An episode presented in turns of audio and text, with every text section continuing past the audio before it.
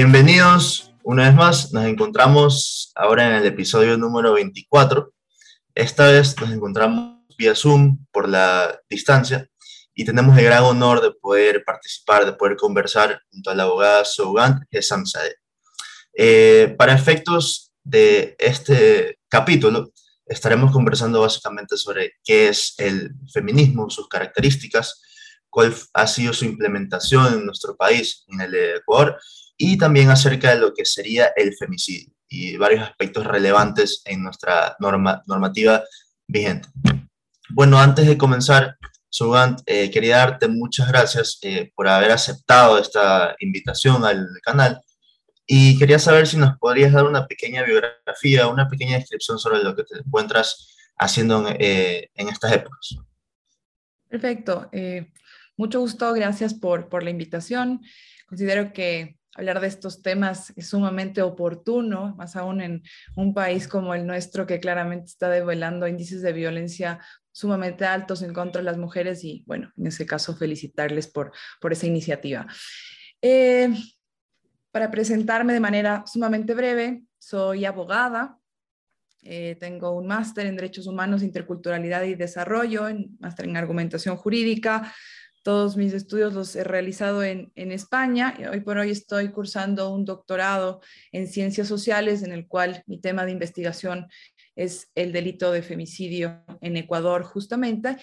Eh, soy docente universitaria de pregrado y de posgrado en algunas universidades del Ecuador y en algunas universidades de Latinoamérica y soy miembro de la Asociación de Abogadas Feministas del Ecuador, específicamente de su director mismo soy directora de proyectos de la Fundación Diacronía y también miembro eh, adherente de la Fundación. Perfecto, perfecto. Y esta asociación ¿no? de abogadas, ¿cuánto tiempo lleva? Es una, es una asociación reciente, lleva eh, un año. Eh, la lideresa de esto es Lisette Pardo Gijón quien hizo, realizó sus estudios en Argentina y el movimiento feminista en Argentina es sumamente fuerte, sumamente fuerte. Eh, y bueno, ella vino con algunas ideas, podríamos decir, revolucionarias y vía Twitter, ¿sí? Vía Twitter eh, convocó a, a, las mujeres que estarían interesadas en ser parte de este proyecto y así es como me uní. Luego, por medio de otras redes sociales, igual empezamos a convocar a, ciertas mujeres y con ciertas asambleas que realizamos y definimos quién realmente se quería pues hacer cargo de la cuestión y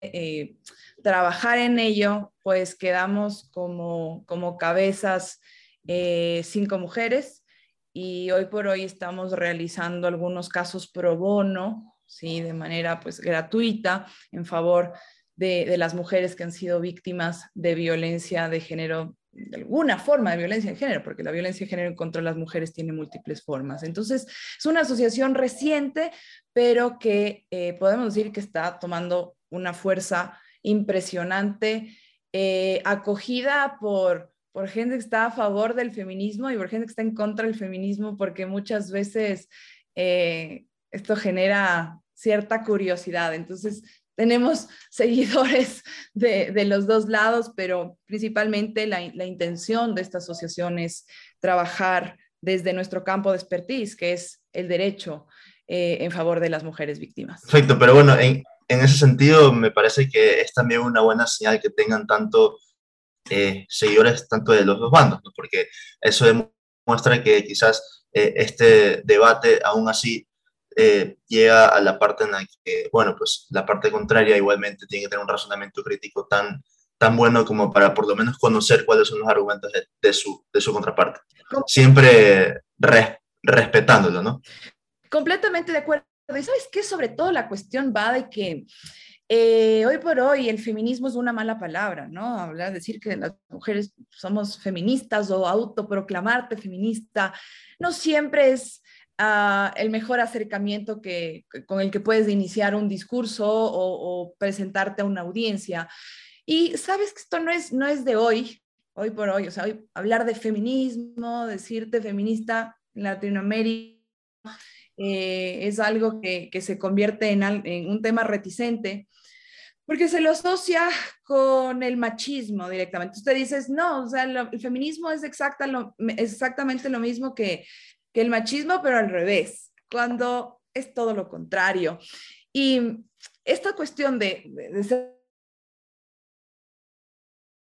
unas olas, ¿sí? Previas, incluso me atrevo a decir que desde, desde el siglo XVIII, ¿sí? cuando, cuando se da la primera ola, desde el marco de la ilustración, y luego en la segunda ola, a manera de insulto, se les decía a las mujeres sufragistas, así como, ok, eh, desde lo más peyorativo posible, decirle a una mujer sufragista era realmente un insulto en ese entonces. Entonces es lo que pasa igual hoy por hoy.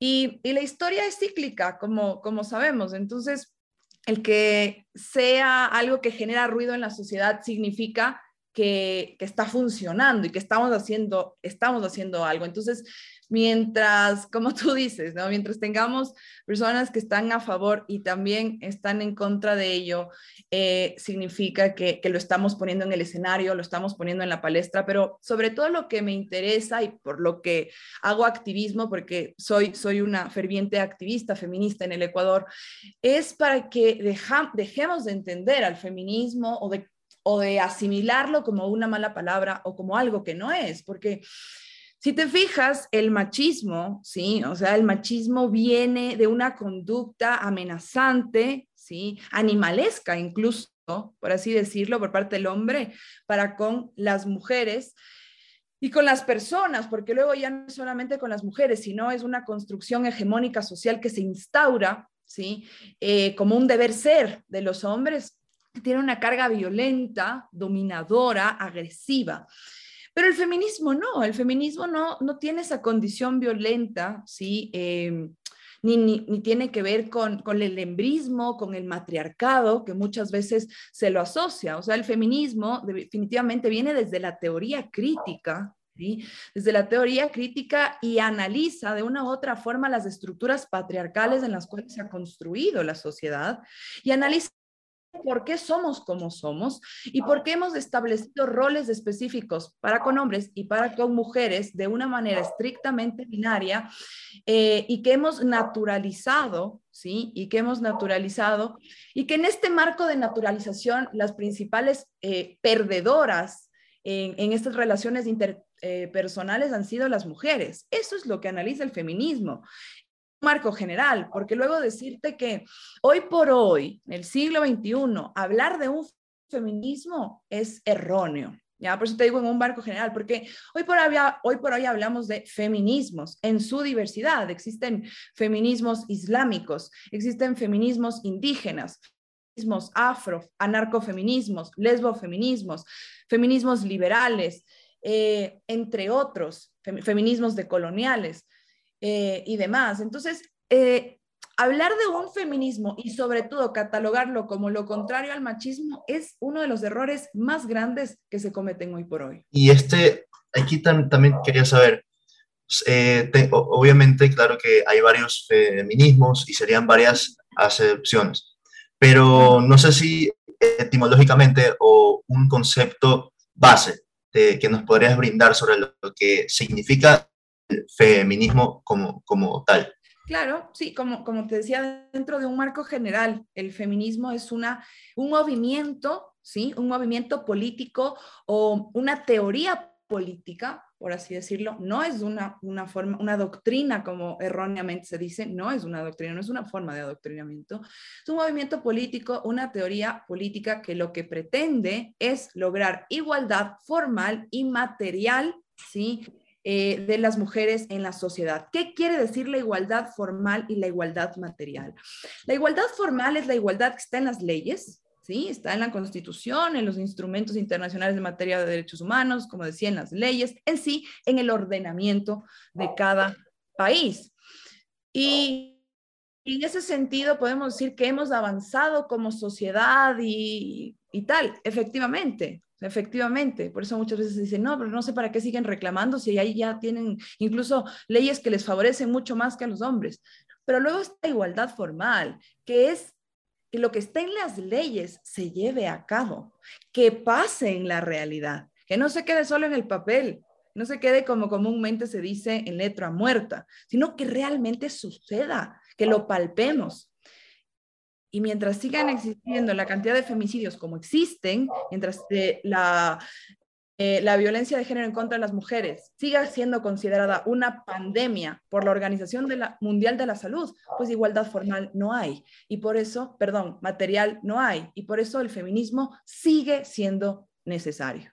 Y tenemos que seguir hablando de estos temas y tenemos que seguir al pie de lucha desde el marco del activismo, desde las distintas aristas, porque el feminismo sigue siendo necesario porque la igualdad material vemos que no llega como quisiéramos.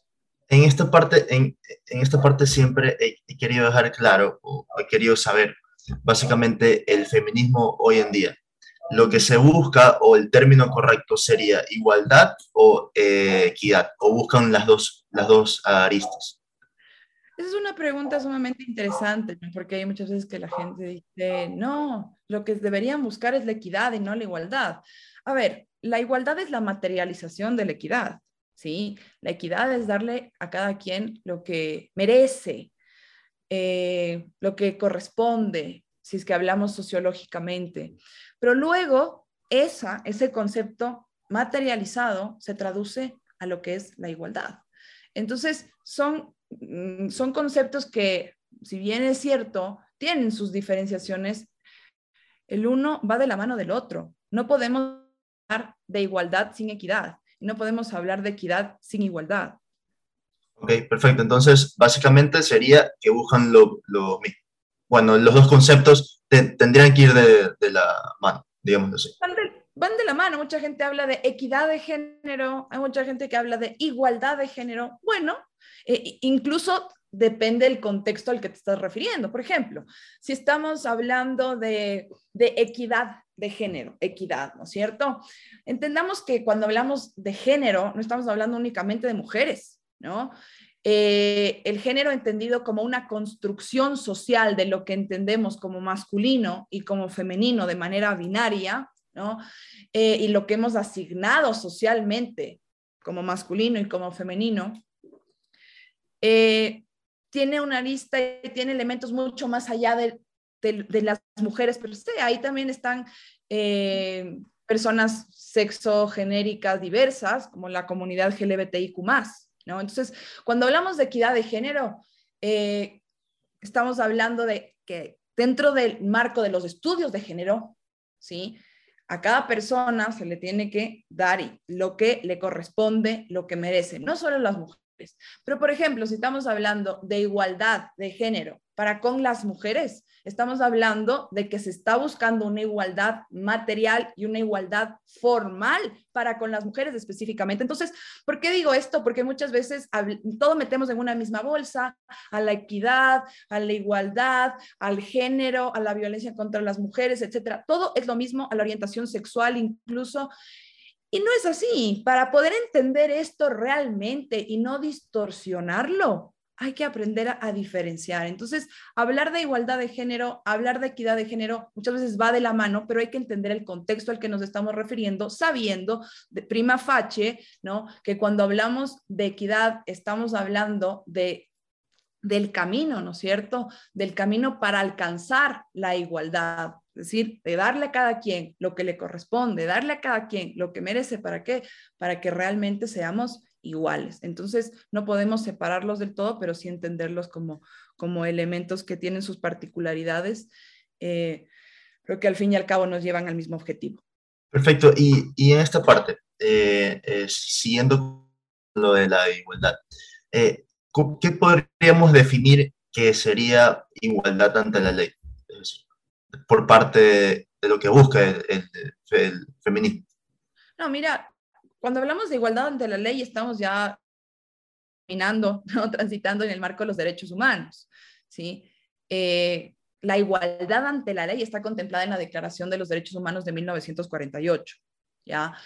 Entonces, todos tenemos ese derecho, sí, Todas las personas tenemos ese derecho. Eso está contemplado en los distintos instrumentos, eso está en la constitución de nuestro país también, ¿ya?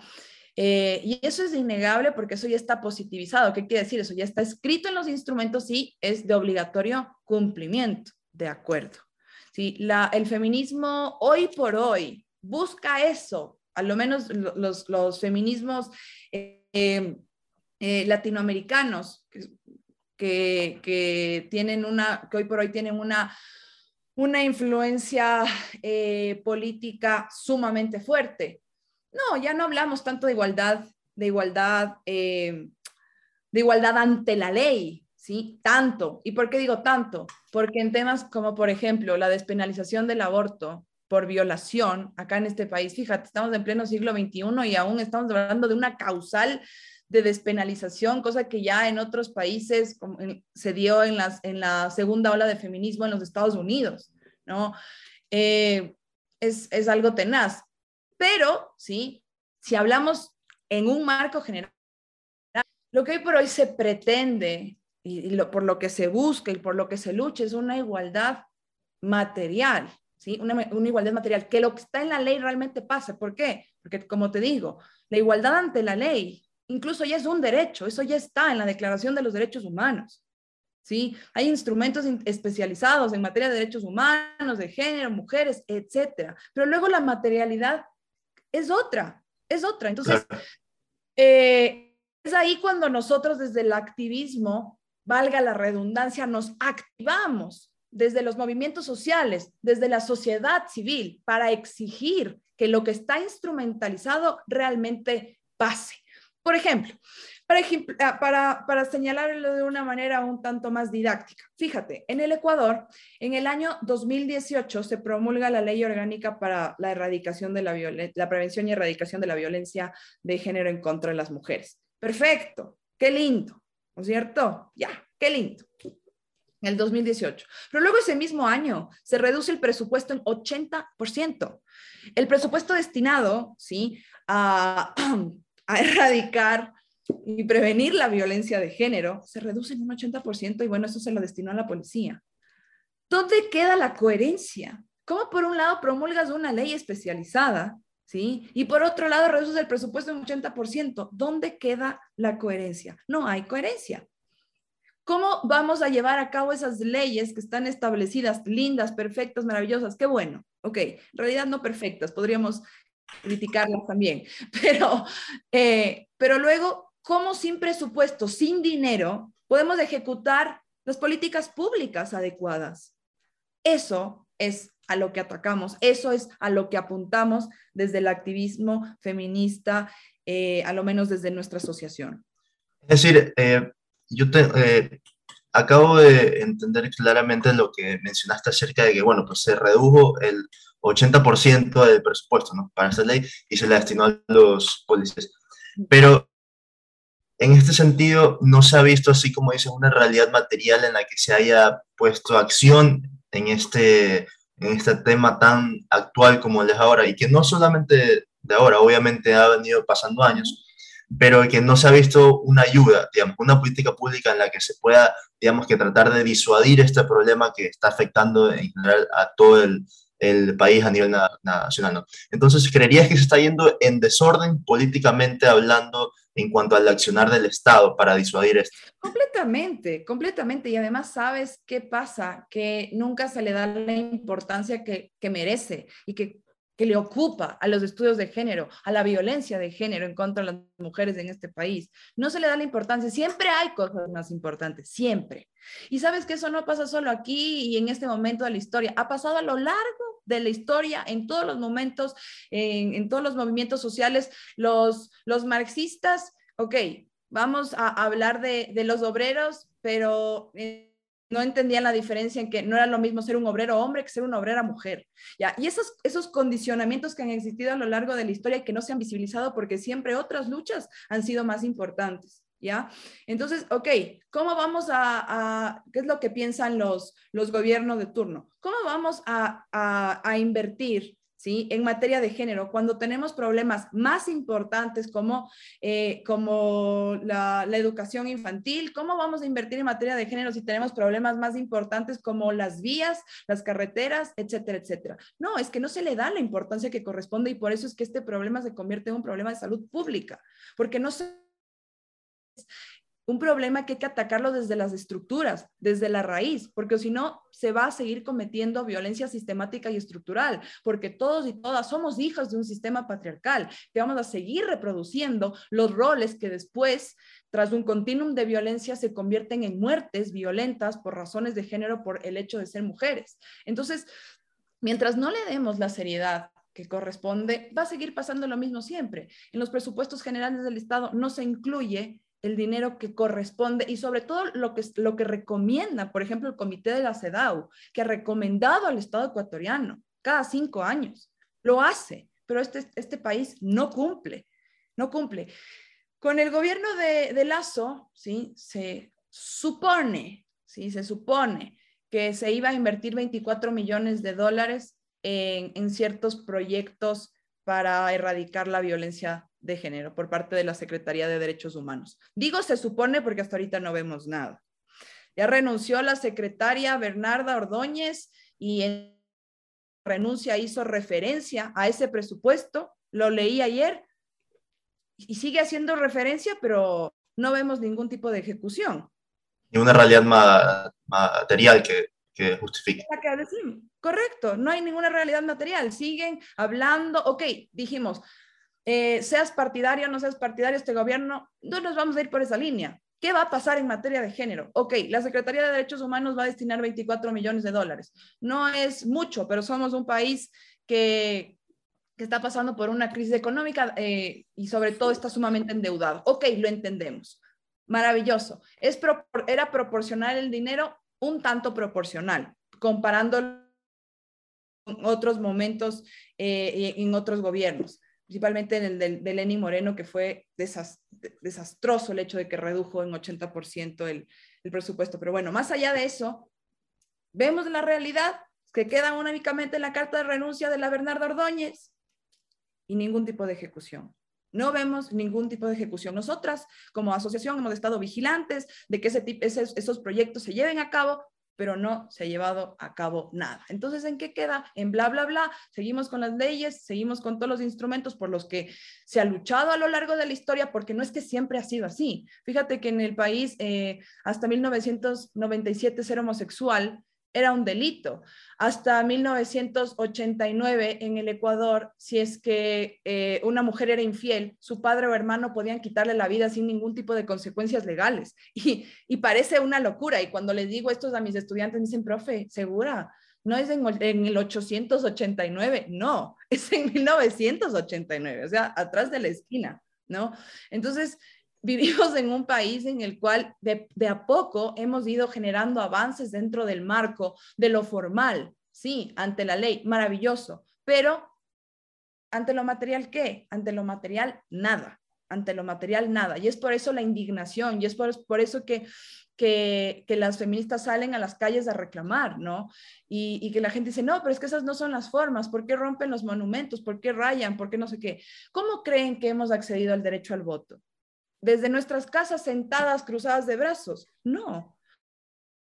Las feministas, sufragistas, fueron quienes inventaron los distintos eh, métodos de protesta que se siguen utilizando por parte de otras luchas sociales, como son la huelga de hambre con el Car and Mouse Act, eh, las, las bombas Molotov, el lanzar piedras a, a, a vitrinales, porque de esa forma es que empezamos aunque sea de manera negativa, como decíamos al principio, pero de esa forma se, visibilizaron. Yo jamás he rayado una pared y jamás he lanzado una piedra, pero no critico a quien raya la pared y quien lanza la piedra. ¿Por qué? Porque esa es una forma de tomar el espacio público para generar visibilización. Es una forma disruptiva, pero al fin y al cabo es una forma de protesta, que como diría eh, Gargarela, es el primer derecho, haciendo referencia en la Revolución Francesa en 1789, si no hubiera sido porque la gente protestó, no hubiera habido declaración de los derechos en el preámbulo de la Constitución francesa. Claro, correcto. Entonces, hay que entender las cosas desde un marco contextual para comprender los niveles de deseo y de los movimientos sociales para con, con, eh, con la materialización. Perfecto. Y ahora para, eh, digamos que ahondar más este tema, ya eh, seguir a lo que sería en este caso el femicidio como tal. Vemos que, que bueno, desde hace muchos años, recién con la ley 103, que fue en 1995, si no me equivoco, comienza ya a reconocer por parte del Estado que la violencia contra las mujeres ya no era solo un acto privado, sino que tenía que el, el, Estado tomar el accionar de esto también. Y que bueno, pues en 2014 con el COIP se tipifica ya también como una de las violencias más extremas el, el femicidio, ¿no? Y eh, el tema más eh, que me gusta siempre mencionar es el que dijiste sobre la ley orgánica para prevenir y erradicar la, la violencia contra las mujeres, que fue en el 2018, que se agregan siete tipos de violencia Ahora, este, de acuerdo a la práctica, eh, ¿has visto que quizás esta, esta nueva ley pudo haber cambiado en algo? Es decir, se pudo haber, eh, a, manera judicial, a manera de las acciones que se les brindan a las mujeres para poder, digamos, que ser protegidas, así sea jurídicamente. ¿Se ha visto algún cambio eh, gracias a esto? Ok, muchas gracias por la pregunta. Me, me, parece, me parece interesante este conversatorio porque esta entrevista, porque de, llegamos a hablar de, de femicidio eh, haciendo este paso histórico por el feminismo y me, me parece sumamente interesante. Sí, y, y, disculpa, que te, disculpa que, que te interrumpa, me gustaría, eh, creo que fui un poco en desorden, sí me gustaría que luego de esta pregunta pasemos a qué es el femicidio como tal, de acuerdo a la, a la, a la, a la normativa. Pero justo te decía, me parece interesante porque eso le permite a las personas que nos escuchen entender un tanto más a nivel contextual, ¿sí? ¿Por qué las leyes son como son? ¿Sí? Entonces, repito, felicitarte por, por eso, me, me parece interesante. Bueno, a ver, vamos por partes, ¿ya? Eh, ¿Por qué es que en, la, que en el 95 tenemos ya una ley que hace una, una, una diferenciación entre lo privado y lo público? porque en la segunda ola feminista estadounidense, porque hay que hacer referencia a las olas feministas de acuerdo a si fueron en Europa, Estados Unidos, en Latinoamérica, etc. La segunda ola estadounidense hizo un eslogan que decía que lo personal es político, ¿ya? Quien planteó eso fue Kate Millett, eh, una feminista sumamente reconocida. Y en pocas palabras, ¿qué quiere decir eso? Quiere decir que muchas mujeres empezaron a dar cuenta en los 70, ¿sí? en los 80, que muchas cosas de lo que pasaba en sus casas se reproducía en lo público. Era exactamente lo mismo, las mismas formas de violencia, ¿ya? Pero como estaban sumidas al marco y al campo de lo privado, no podían socializarlo y no podían empatar ni darse cuenta que a todas les pasaba eso. Y eso generó una influencia sumamente importante en el mismo ecuatoriano posteriormente, una década después, para que eso también eh, desde las calles, ¿sí? desde el, activismo de las, de las feministas de los años 80 y 90 acá en el Ecuador, hagan hincapié en lo que plantearon las estadounidenses en segunda ola también y que se haya visto plasmado ya en una ley específicamente. ¿Ok? Entonces, eh, lo que dices con respecto a la ley 103 es cierto. ¿sí? Eso fue un quiebre importante, una bifurcación en cuanto al entendimiento de las posibles formas de violencia a las que podemos enfrentarnos las mujeres. Eso por un lado. Por otro lado, decir que, bueno, con, luego con la promulgación de la ley orgánica en el 2018 se agregan diferentes tipos de violencia que estaban invisibilizados y eso es algo de rescatar y aplaudir. Sí, Sí, porque muchas veces cree que la, se creía o se contemplaba que la violencia en contra de las mujeres o era una violencia física o violencia, eh, eh, violencia física o violencia psicológica. Y, y, no íbamos más allá de eso. Bien es cierto que la violencia psicológica es eh, la principal forma de violencia a la que están expuestas las mujeres, no lo digo yo, lo dice ONU Mujeres, eh, no es menos cierto también que no es la única forma de violencia o que con esa forma de violencia vienen atadas a manera de eslabón otras formas de violencia, como cuáles, como la violencia como la violencia patrimonial, como la violencia económica, ¿sí?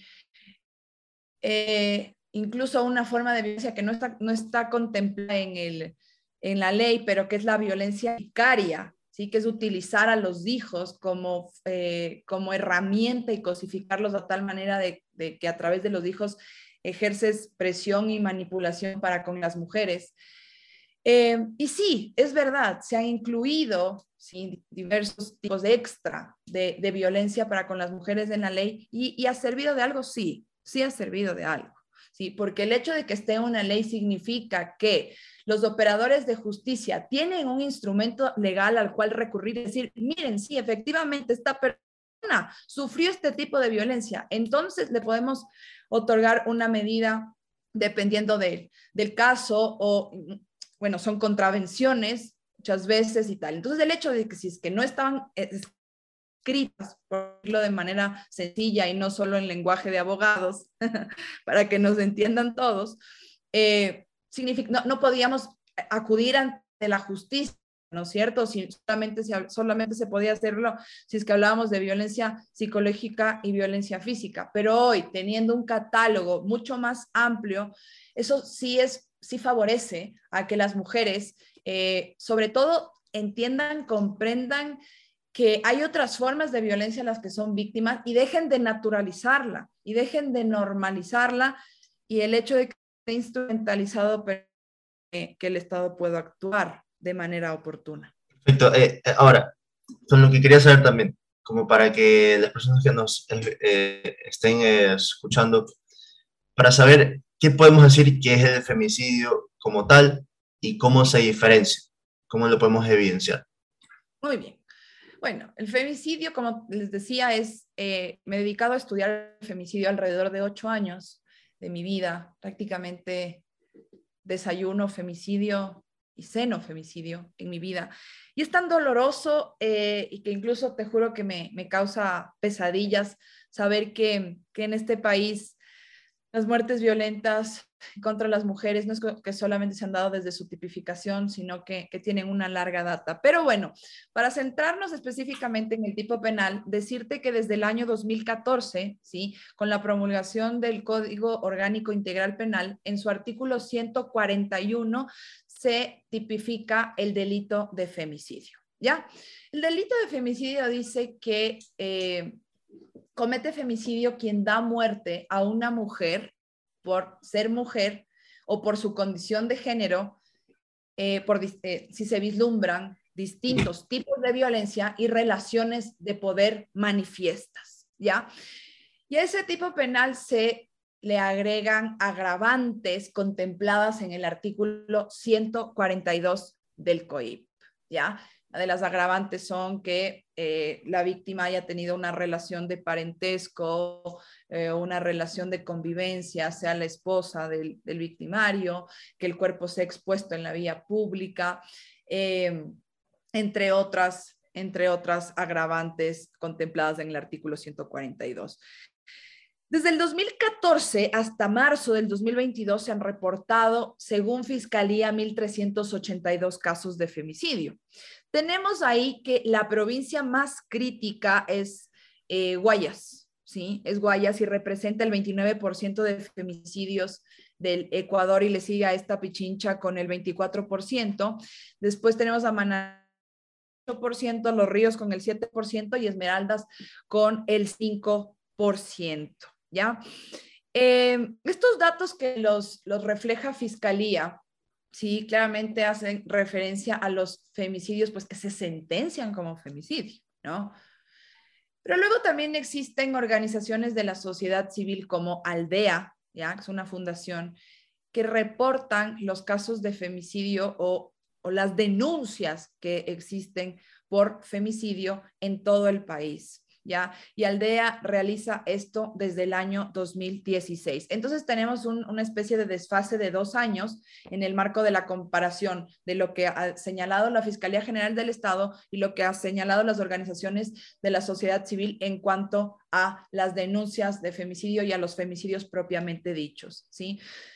Pero para no alargar la cuestión, decirles que estos datos no distan mucho, ¿sí? en las investigaciones, esto te digo yo porque es, es, mi investigación científica, los, de todo, de todo, todo el análisis que hemos hecho, el análisis cualitativo y cuantitativo, y, de este cotejo por parte de los datos planteados por Fiscalía y, organizaciones de la sociedad civil, no hay mucha diferenciación. la, diferencia es del 0.3% nada más entre los datos que señala Fiscalía y los que señala Aldea. Entonces, podemos hablar de una información que ha sido contrastada, ¿no? Que ha sido contrastada. Eh, es alarmante que el año, en el año 2021 los índices de femicidio hayan aumentado, se hayan elevado. Y eso tuvo que ver muchísimo con la pandemia, porque fíjate que muchas mujeres estuvieron encerradas con sus victimarios, porque si bien es cierto, el femicidio se tiene tres, tres tipos a nivel teórico, ¿no? El femicidio íntimo, el femicidio no íntimo y el femicidio conexo.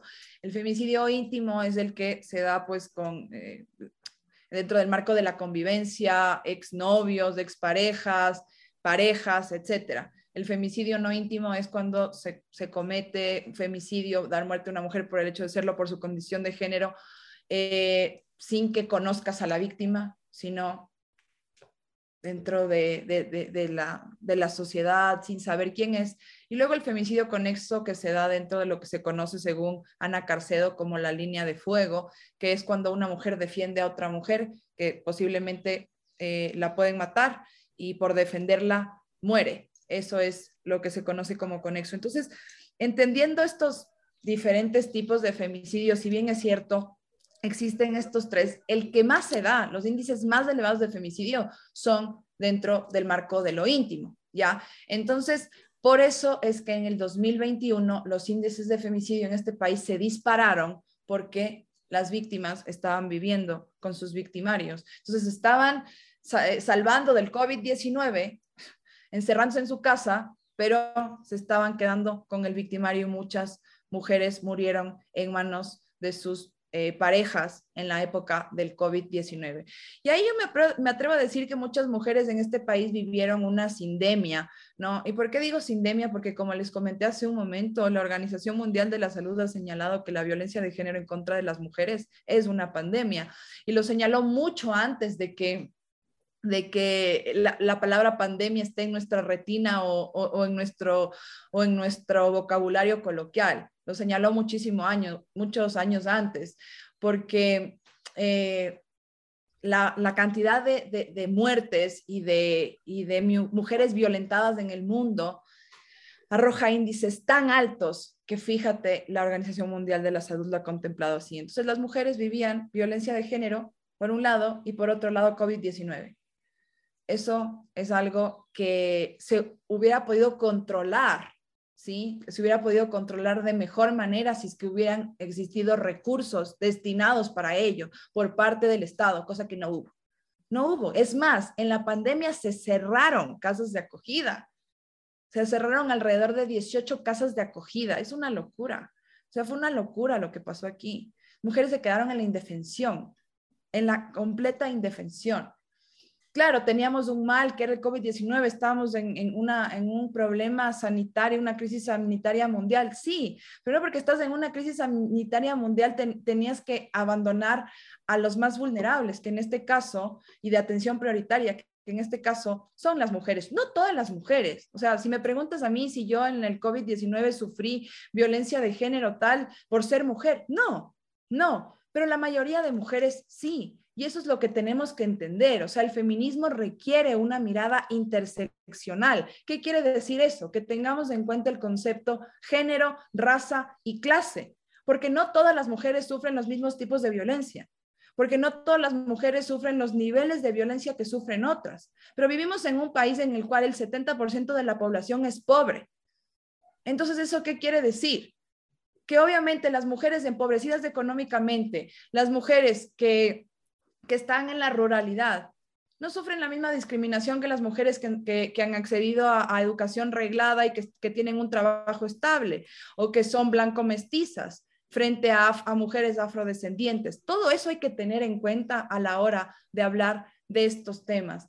Y, y es algo que se supone el país tiene que tener en cuenta dentro del marco de sus políticas públicas. Pero para eso, como decíamos ya en reiteradas ocasiones, se requiere de recursos económicos. Entonces, para cerrar esta idea del, del femicidio, nos quedamos con, con esto, ¿no? Que es un, es un, tipo penal que está desde, tipificado desde el 2014, tiene agravantes contemplados en el 142 y eh, el, el, año con más índice de femicidio desde su tipificación fue el 2021. Perfecto. Y ahora, lo que yo quería entender también, eh, muy, muy aparte de, su, de su tipificación también, ¿no? Es cómo, digamos, porque entendemos que el femicidio, bueno, pues es... Eh, el asesinato no de una mujer por el, por el hecho de ser mujer. Pero en estos casos entendemos que también se puede juntar tanto con un homicidio como con un asesinato, según lo que diga el Código Orgánico Integral Penal. Pero ¿cómo, de acuerdo a tu criterio o a tu práctica, cómo crees que, se puede, que tú puedes relacionar un femicidio para diferenciarlo con un homicidio o un asesinato? Perfecto. Mira, ahí estamos ya entrando en un terreno en el cual yo me, me desapego un tanto de mi matriz feminista, porque yo soy crítica del tipo penal como tal, ¿ya? Ok. ¿Ya? Yo considero que el tipo penal femicidio es un error, el tipo como tal hablando jurídicamente, me preguntas sociológicamente, antropológicamente y desde el marco del psicoanálisis y las ciencias sociales, es decir, desde la interdisciplinaridad de las ciencias sociales, es válido. ¿Como qué? Como un instrumento político, ¿sí? Eh, que, le da nombre a las cosas como corresponde, que le pone nombre a las cosas y, y, que lo visibiliza de una manera. Sí, pero yo considero que el derecho penal no está para eso. Y que el hecho de que exista un tipo penal autónomo no ha disminuido en nada las muertes violentas para con las mujeres, porque, repito, lo que se necesitan son recursos económicos y educación en género. Entonces, el tipo penal en Ecuador es un tipo abierto, es un tipo en el cual, eh, si te fijas, los legisladores en un 98.6%, y estas son investigaciones mías, tienen que recurrir a las agravantes para poder sancionar, ¿ya? ¿Y eso qué afecta? Afecta a la seguridad jurídica, al principio de tipicidad, la mínima intervención penal, ¿sí? En un Estado de Derecho. ¿Por qué? Porque entonces supone que si usted tengo un tipo autónomo, no es que de entrada voy a tener que ser sancionado con agravantes. O sea, no, no, no, debería ser así, pero lamentablemente en este país es así. ¿Por qué? Porque el tipo base, repito, es un tipo abierto. Fíjate, te habla de dar muerte a una mujer eh, eh, por ser mujer o por el, hecho de por el hecho de serlo, perdón, o por su condición de género. Cuando habla de género, significa que las mujeres trans también pueden ser víctimas de femicidio, pero en el país hasta ahorita no se ha sancionado ninguna muerte de ninguna mujer trans. ¿Por qué? Porque eso requiere de un análisis analo, analógico. Y en derecho penal ustedes saben que no podemos realizar ese tipo de análisis analógicos en los tipos penales. Son objetivos y punto. ¿Ya? Ese es un problema. Otro problema, ¿cómo demostramos la relación de, poder manifiesta? Si yo te lo explico desde la antropología, como lo hemos hecho desde la historia, desde la teoría crítica, como hemos hecho toda esta mañana, ah, pues válido, lo entendemos, lo comprendemos la existencia de una violencia sistemática y estructural.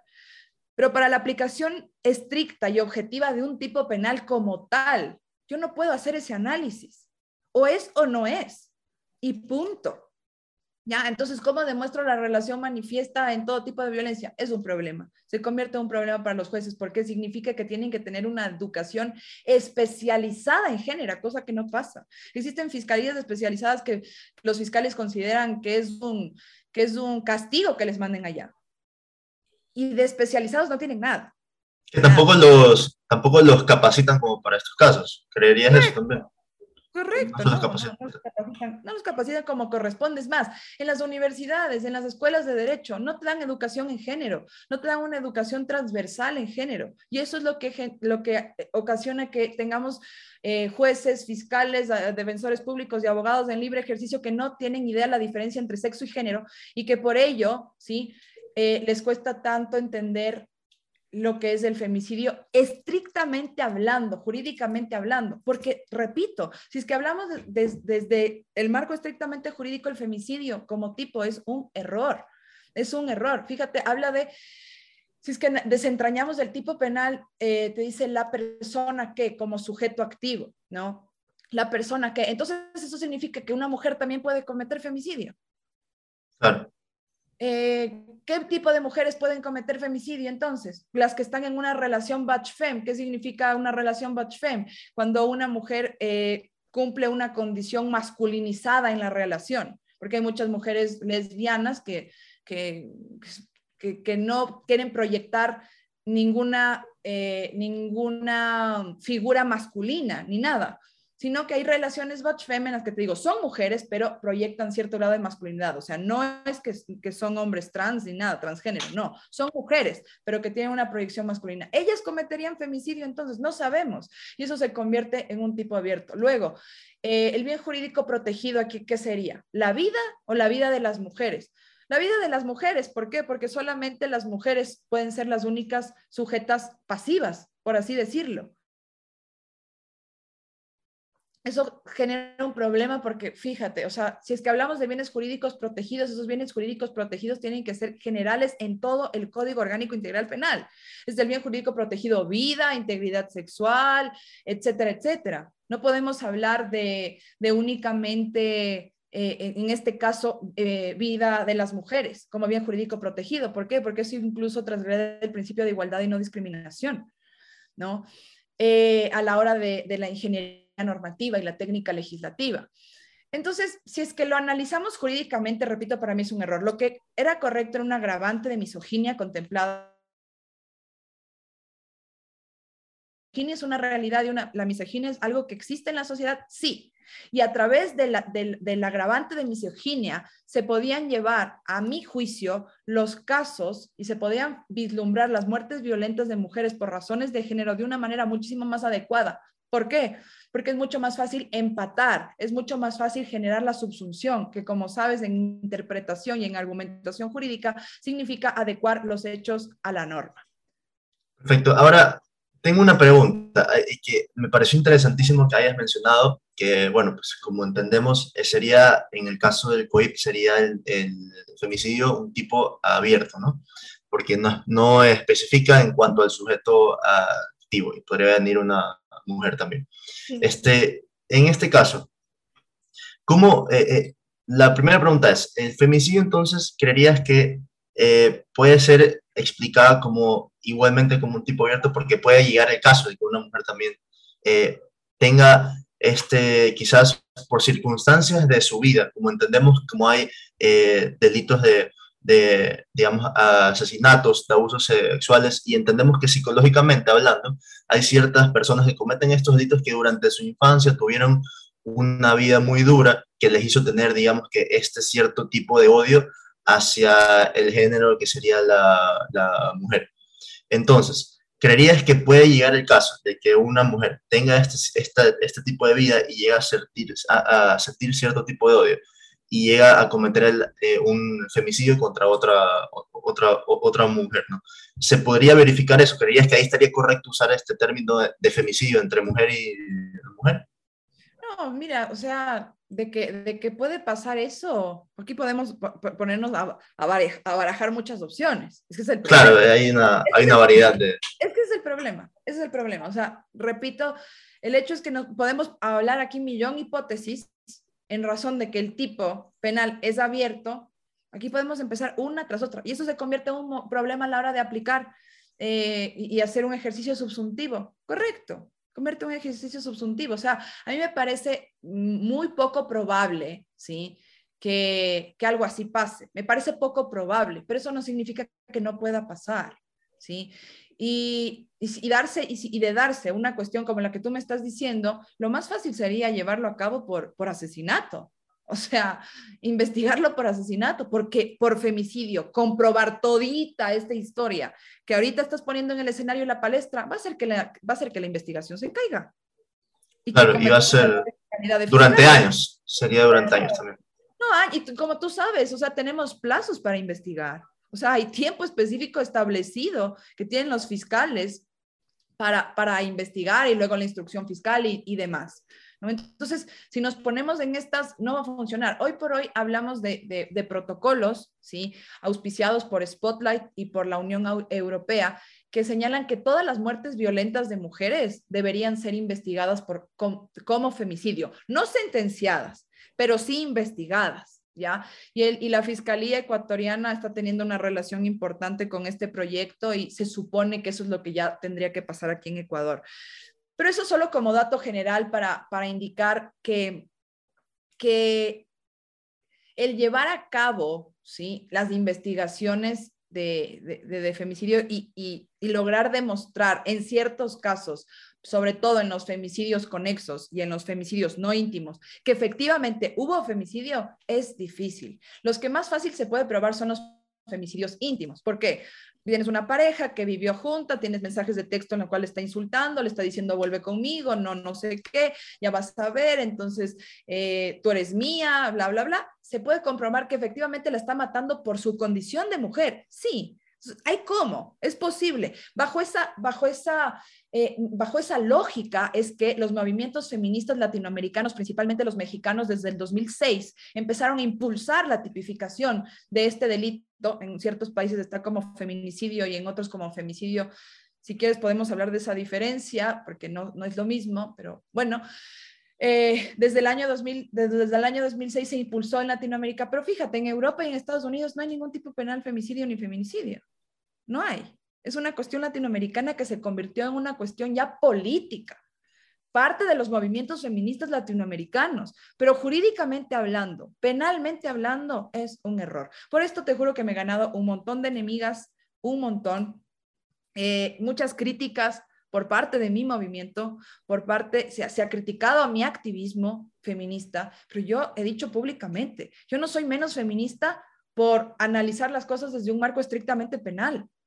No soy menos feminista por esto. ¿Por qué? Porque entiendo que existe violencia sistemática y estructural, pero asimismo busco los mecanismos, las maneras para que esa violencia se erradique y que no se convierta únicamente en un discurso eh, utilizado por parte del populismo penal, ¿sí? Y que esto no sea una forma de expansionismo penal en palabras del profesor de la Universidad de Barcelona, Silva Sánchez, Jesús Silva Sánchez, quien habla del expansionismo penal, porque eso significaría que solo voy a, como feminista, solo voy a querer utilizar el derecho penal cuando me conviene, cuando me sirve. Ahí sí, voy a ser punitivista. No, no, en mi caso no, porque yo creo que las personas, los seres humanos, tenemos que apuntar a qué? A un desarrollo integral, ¿sí? A un desarrollo en derechos humanos.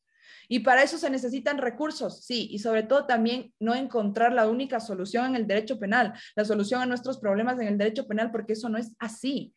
Sea, el derecho penal no es la panacea, más bien considero que los estados, hoy por hoy, hablando del 2021, lo que tienen que hacer es a, través de, de, políticas adecuadas, alejarse ya, al empezarse a alejar de, de, la idea de cárcel, la idea de privación de libertad como la única forma de justicia o como un modelo de rehabilitación, cosa que ha sido demostrado que no es una forma de rehabilitar.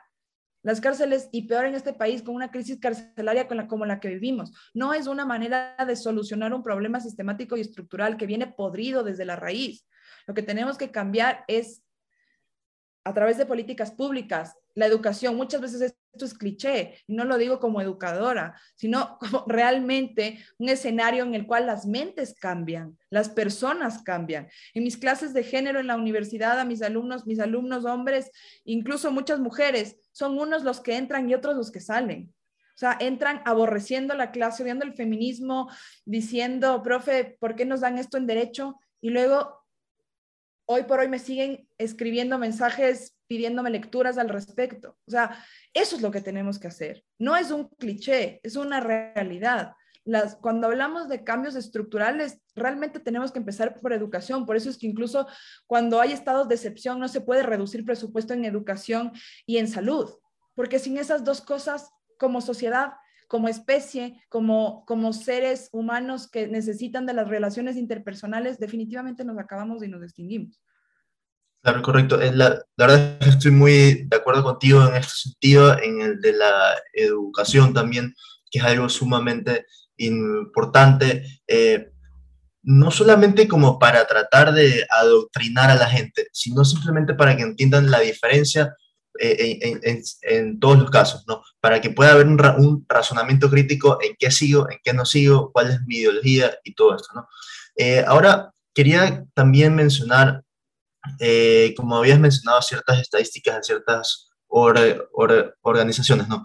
El INEC en el 2014 hizo un estudio también basado en esto, en el que se decía que, bueno, pues había un porcentaje de mujeres que habían sufrido violencia de género por parte de cualquier persona en cualquier ámbito. Y ellos decían que habían sufrido tanto psicológica como física, patrimonial y sexual. Ahora, eh, ahora en la actualidad, eh, como has mencionado, eh, ciertas organizaciones, ¿crees que en la actualidad siguen todavía buscando estas estadísticas en el sector urbano, en el sector, la clase media, la clase alta, sobre cuántas personas viven en una misma casa, sobre todo en el sector urbano, que es lo que eh, fomenta esta violencia intrafamiliar, esta violencia contra la, mujer, eh, cuántas tasas de trabajo faltan, cuánta educación falta en estos sectores urbanos, ¿crees que sería la, una de las medidas como para avanzar, digamos decir, para ya saber qué, qué es lo que falta?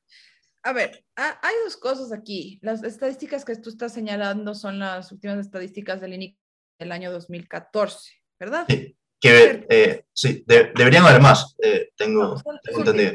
Ya, y con, con, base en esas estadísticas del 2014 es que todas las, todas las investigaciones, los proyectos eh, por parte de la sociedad civil, incluso de ciertas instituciones del, del Estado, han tomado como base para, para tener en cuenta esos, esos datos, ¿no? Porque, por eso te digo, es la del 2014, en la que dice que 6 de cada 10 mujeres han sufrido algún tipo de violencia, ¿no? Y, y, tal. A ver, pretender creer que con una nueva estadística o con un nuevo trabajo por parte del INEC vamos a encontrar una solución inmediata y que todo va a ser perfecto, no, eso es eso es querer tapar el sol con un dedo, ¿no? Porque eso significaría que entonces con las estadísticas del 2014 ya los cambios fueron monumentales, o sea que no fue, ¿no? Esas estadísticas te permiten tener un marco referencial y tienen que quedarse y entenderse como eso, como un marco referencial pero más allá de, un marco referencial no pasa nada, o sea, no es, no es más que eso, no es más que una cuestión estrictamente informativa. Para que realmente pase algo, vuelvo a lo mismo, yo sé que soy insistente con este argumento, pero es que es el único argumento que realmente se puede palpar y, sentir y ver que realmente se lleva la materialidad, es con recursos económicos con políticas públicas adecuadas. A mí no me sirve de nada que en el 2022 haya otra otro el levantamiento de información que créeme, sí, que créeme que como yo vengo investigando esto ya tanto tiempo, tantos años, y, y, uno de mis referentes es ese, esa información que tú estás señalando, los índices no es que, que varían mucho. O sea, no es que hoy que, que, podemos decir que, que si es que hacemos, sacamos nuevas estadísticas, cinco de cada diez mujeres van a haber sufrido violencia en, a lo largo de su vida. No, o que eh, 8 de cada 10 mujeres van a haber sufrido violencia a lo largo de su vida. Digo en marco general porque ahí se especifica qué tipo de violencias y tal. No va por ahí, la cuestión es, es, es lineal, o sea, si es que analizamos, si es que lo comparamos con los femicidios, los, el pico más alto de femicidios es en el 2021, pero desde el 2014 casi es la misma media, casi se maneja la misma media de femicidios, ¿ya? Entonces, el problema para mí no es por la falta de estadísticas en lo absoluto.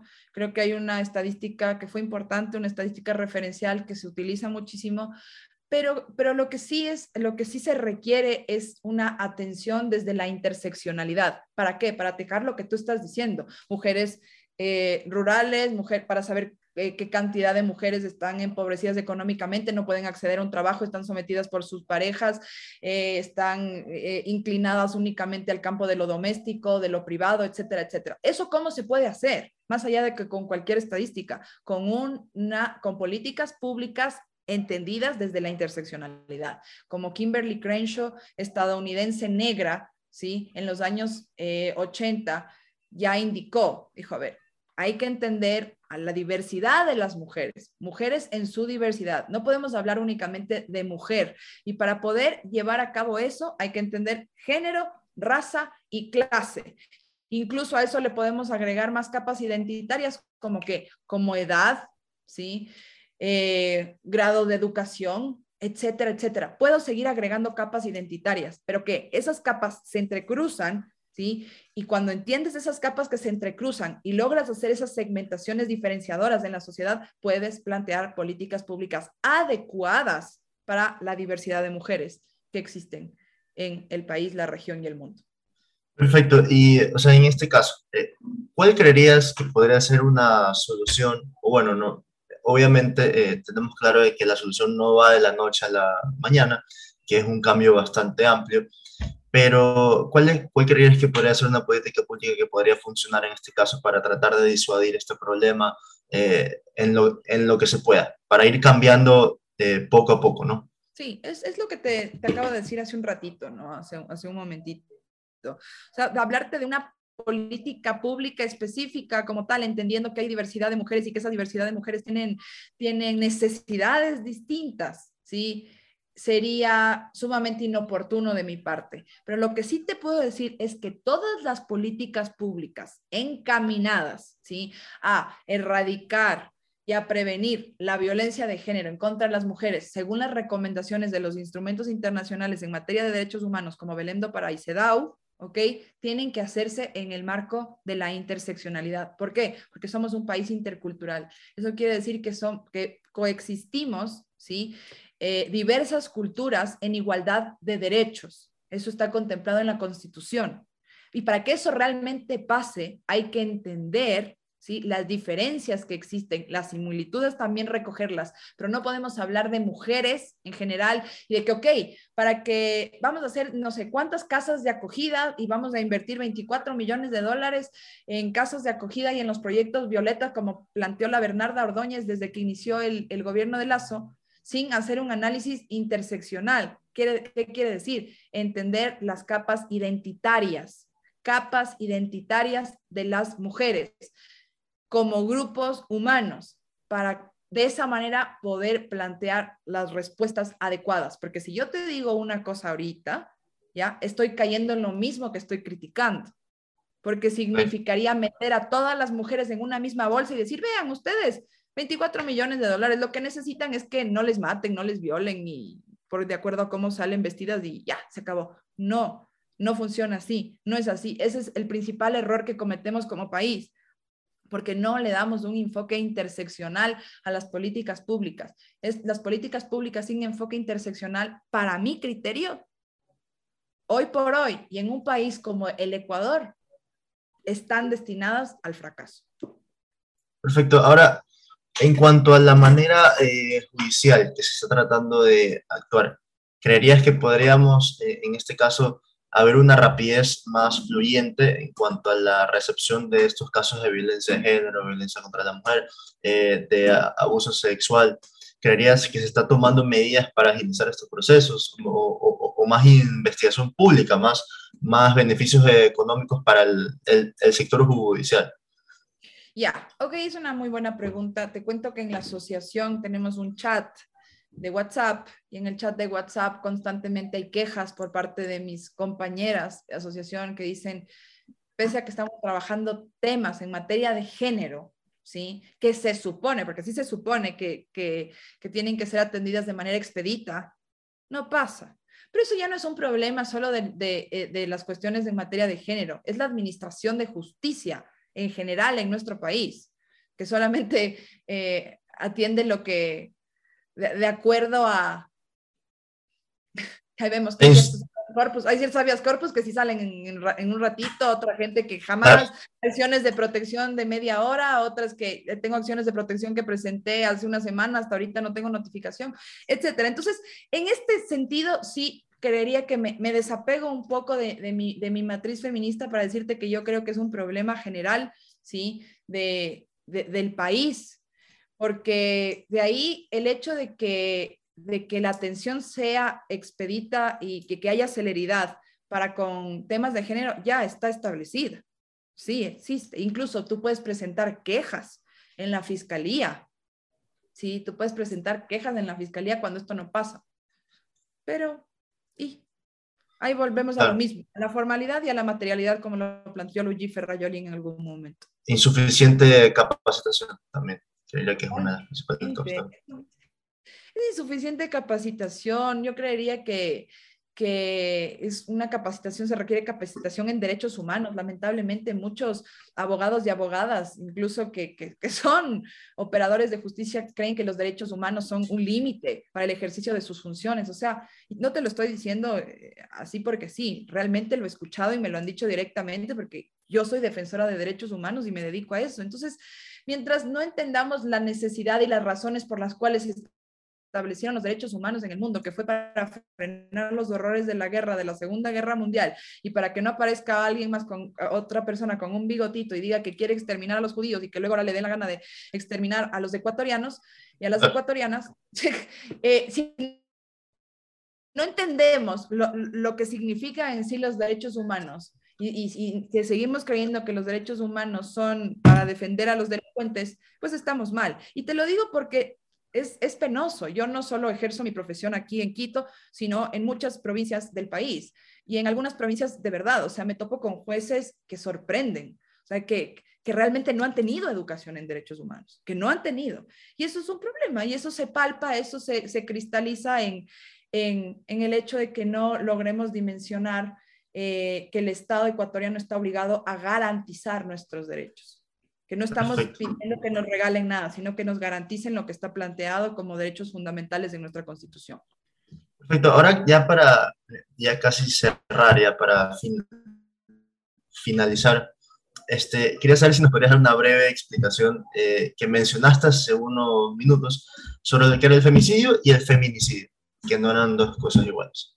Perfecto. Bueno, a ver, súper breve, eh, el término femicidio y feminicidio nace principalmente del término anglosajón femicide, ya que lo dijo por vez primera Diana Russell, una feminista estadounidense, que en el Tribunal de Crímenes contra las Mujeres eh, en 1979, ¿sí? En 1979 ella expuso que a las mujeres las matan por una condición de misoginia y ahí hizo referencia a la, quema de brujas también y algunas otras cuestiones históricas que demostraban que efectivamente a las mujeres sí las mataban por ser mujeres, sus, propios familiares, etcétera, etcétera.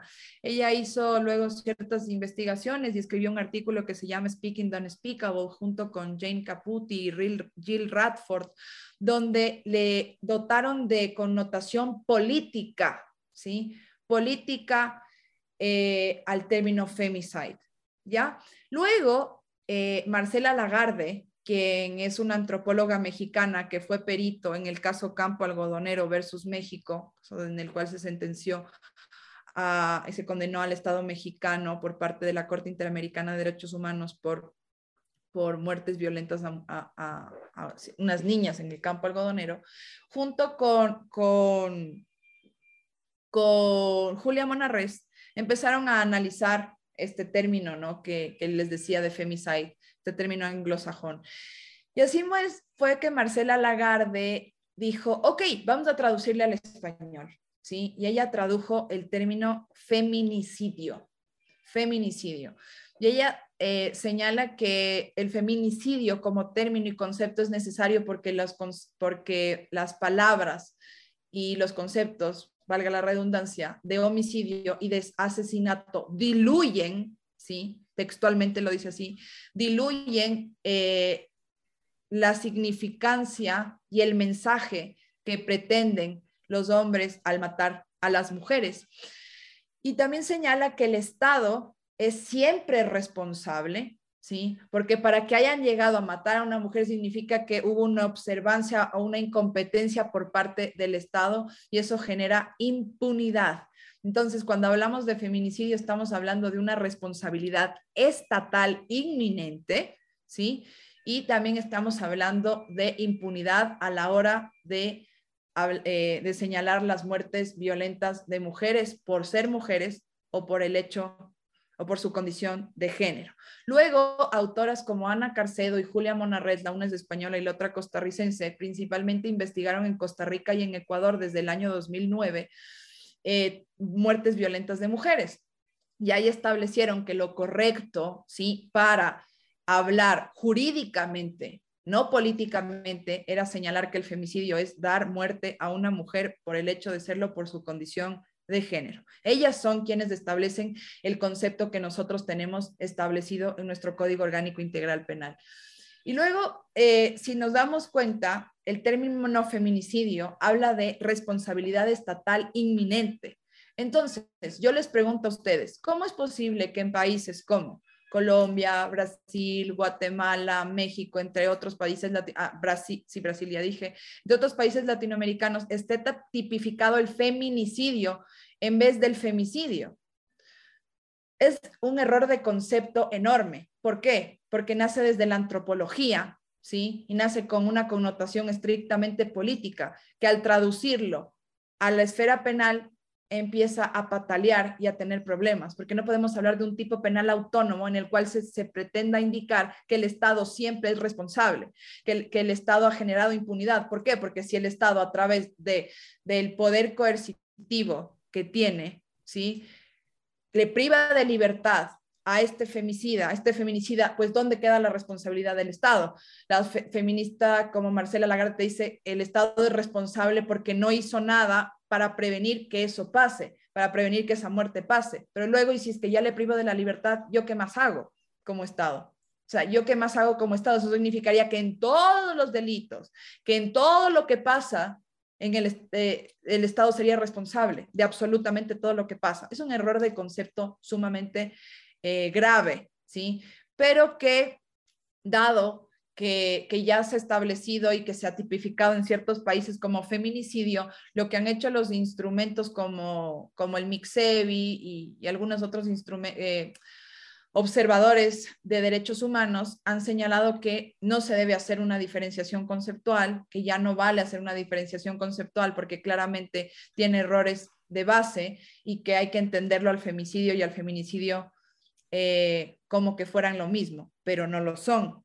Lo que han hecho los países latinoamericanos es, indistintamente de si han tipificado femicidio o feminicidio, lo que están llevando a cabo es lo que es el femicidio, no el feminicidio, porque el único caso que se ha sentenciado, y ni siquiera como feminicidio como tal, pero que ha tratado feminicidio es Campo Algodonero versus México. Y recién el año pasado, eh, el caso Vicky Hernández versus Honduras, pero que es un caso de transfeminicidio, pero ningún otro. Entonces, esa es la diferencia. Perfecto, perfecto. Bueno, eh, la verdad, creo que hemos podido abarcar bastante bien todo este tema, tanto del feminismo como el femicidio en nuestro país, en la normativa vigente. Eh, y bueno, te doy gracias nuevamente, Suban, por haber asistido, por haber aceptado la invitación.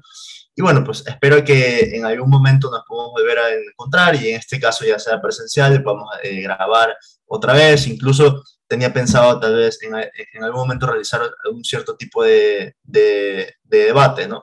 Eh, que en, la, que me encantaría que estés presente, ¿no? Eh, y eso, y bueno, pues estén pendientes, esto saldrá tanto en YouTube, en Spotify, en Apple Podcast y eh, tanto en Anchor también. Y estén pendientes a Instagram como lealcotiano.es y a TikTok como lealcotiano.es. Y bueno, muchas gracias otra vez, Suban, y bueno, eso. Muchísimas gracias a ustedes por, escucharnos, a ti muchísimas gracias por la invitación, a tu equipo y nuevamente felicitarte por, la iniciativa, el espacio y, el hecho de que, de que hayamos hablado de, estos temas porque eso es lo que realmente eh, va a cambiar este sistema que, está viciado de origen. Bueno, eh, espero que nos podamos ver. Seguro. Chao, chao. Chao, nos vemos.